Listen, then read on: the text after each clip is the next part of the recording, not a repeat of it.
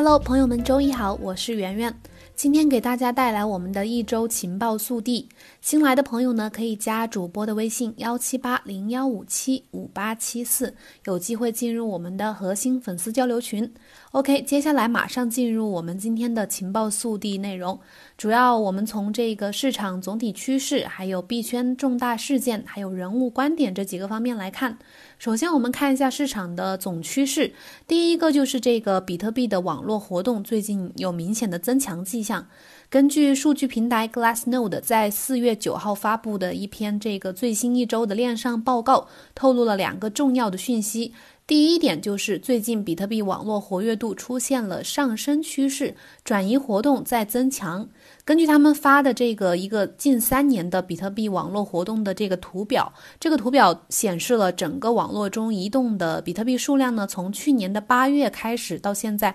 迅速的在加速，直到上个月，也就是三月才稳定下来。现在呢，这个活跃度呢有再一次增强的这个趋势。这些网络活动增强呢，很可能是由于近段时间的比特币交易量的增加。我们知道，这个三月暴跌之后呢，比特币的网络每天的确认交易数量在低位徘徊了一段时间。最近这个图表显示呢，最近开始回升。当然，和最近这半个月的币价有所升温也有关系。很多人可能依然对即将到来的比特币减半事件呢，仍然抱有期待，这也是他们购买比特币的动力之一。第二个重要的讯息呢，就是目前比特币距今的数量达到了两年内的新高。这个距今呢，我们通常指的是拥有一千个比特币以上的这些投资者啊，这些地址账户。根据我们这个图表呢，大家可以到那个文字版的节目下面的那个里面去看图表啊。目前持有至少一千个比特币的地址数量，现在是大概在一千八百五十个下方左右一点点。这个数量呢，和二零一六年年初，也就是大概是上一次比特币减半之前的几个月，那个数量是几乎完全相同的。Glassnode，也就是这个数据平台呢，他们认为这个趋势也就意味着。尽管现在的市场环境不确定，但是距今呢仍然是相信现在是囤积比特币的好时机。这表明他们认为还有进一步呃增长的空间，也就是这个比特币价格啊。分析师认为呢，大矿工可能还是会逢低买进，在五月中旬比特币减半之前呢，嗯，囤积更多的比特币来巩固地位。目前距离比特币减半呢还有三十天左右的时间，你会采取继续买入还是静观其变的策略呢？下一条，我们来看看这个最近的比特币需求有一个爆炸式的增长啊，在这个零售投资者，也就是散户投资者和这个机构投资者这个数据上面。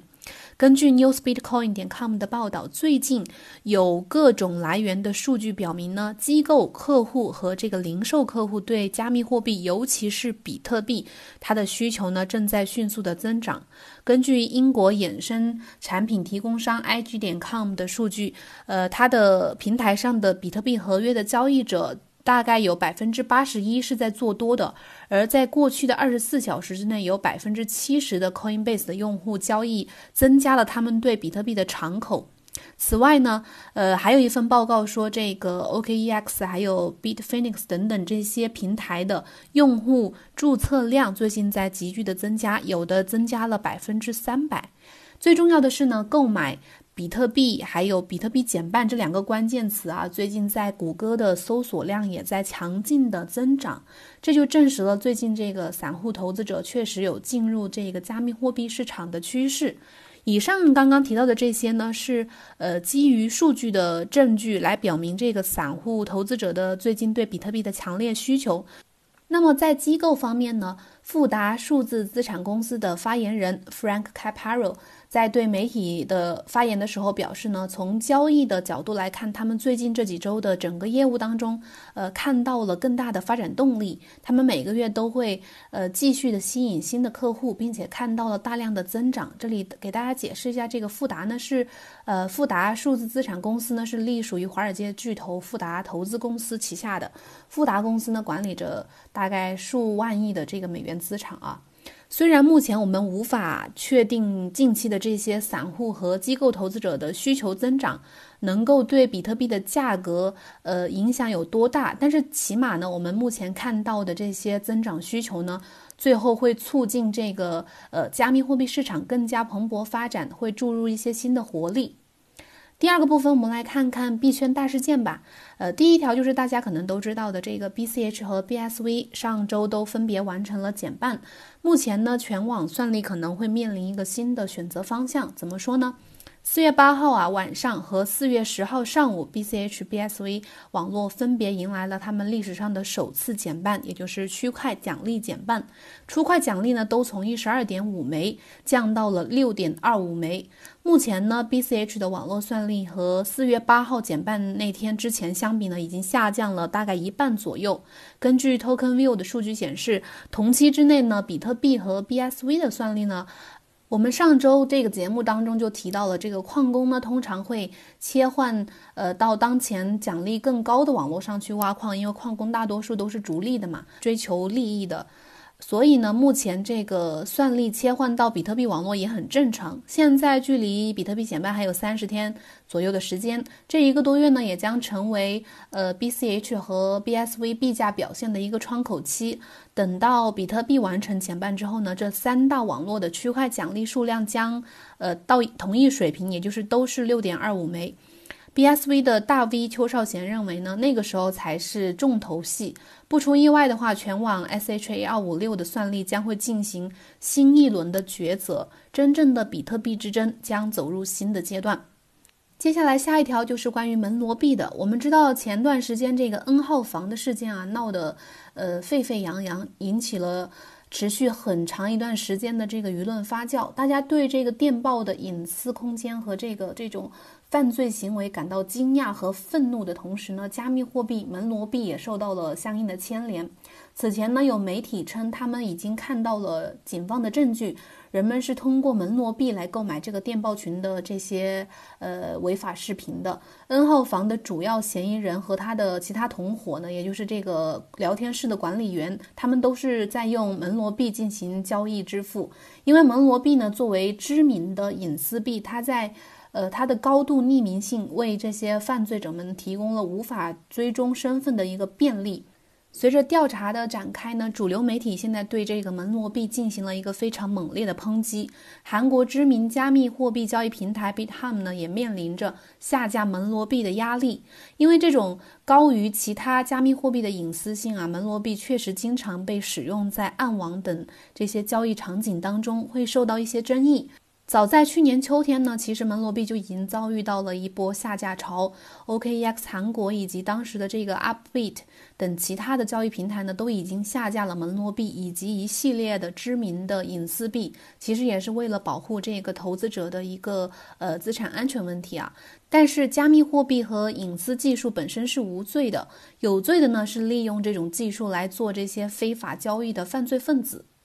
下一条是关于这个比特大陆的劳动纠纷案的一个最新的进展。根据北京法院审判信息网公开的信息显示呢，北京市海淀区人民法院的一审裁定。必应的法定代表人潘志彪、股东朱法和这个李天钊，在他们和这个北京比特大陆科技有限公司的劳动争议当中，需要继续的履行和比特大陆当时签订的保密与竞业限制协议以及补充协议。潘志彪、朱法和李天钊这三个人呢，呃，将在审判生效之后的七日之内返还比特大陆。二零一七年九月。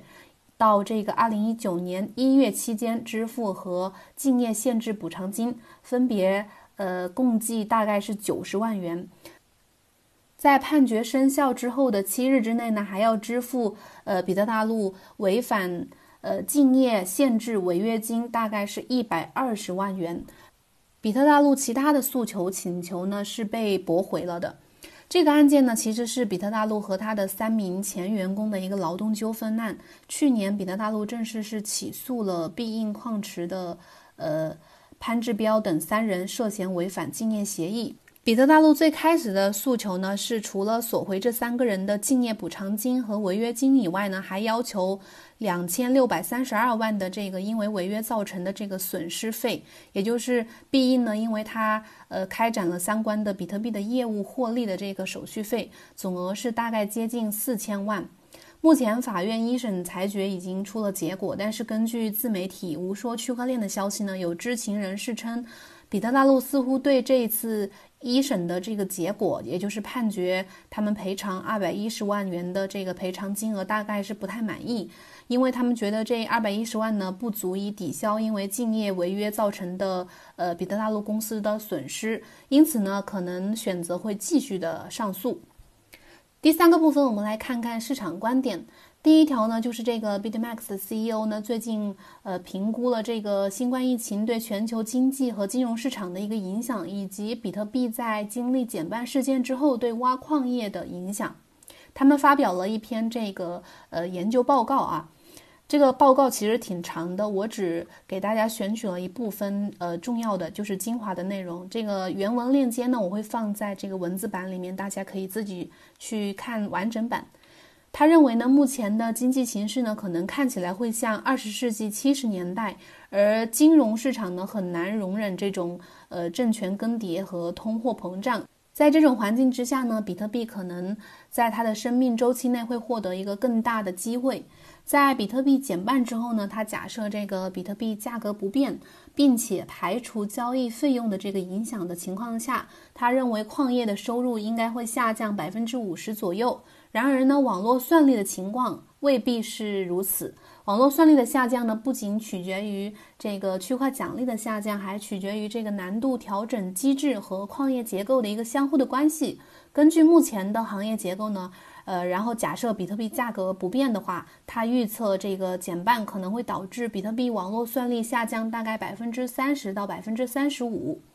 此前呢，根据那个三月份那次暴跌，很多杠杆玩家在市场暴跌的时候被消灭了。现在呢，他说他们的这个 BitMax 平台上的这个未平仓合约正在缓慢的重新建立。面对现在大环境的这种通货膨胀，交易员们可能会根据对通胀的这个预期来进行相对应的这个对冲。他认为这可能是全球一个再平衡的一个开始，杠杆所带来的价格扭曲呢可能会再一次的出现。至于这个交易者呢是输是赢，后果自负。而他对这个比特币二零二零年年底的价格预期呢仍然是两万美元左右。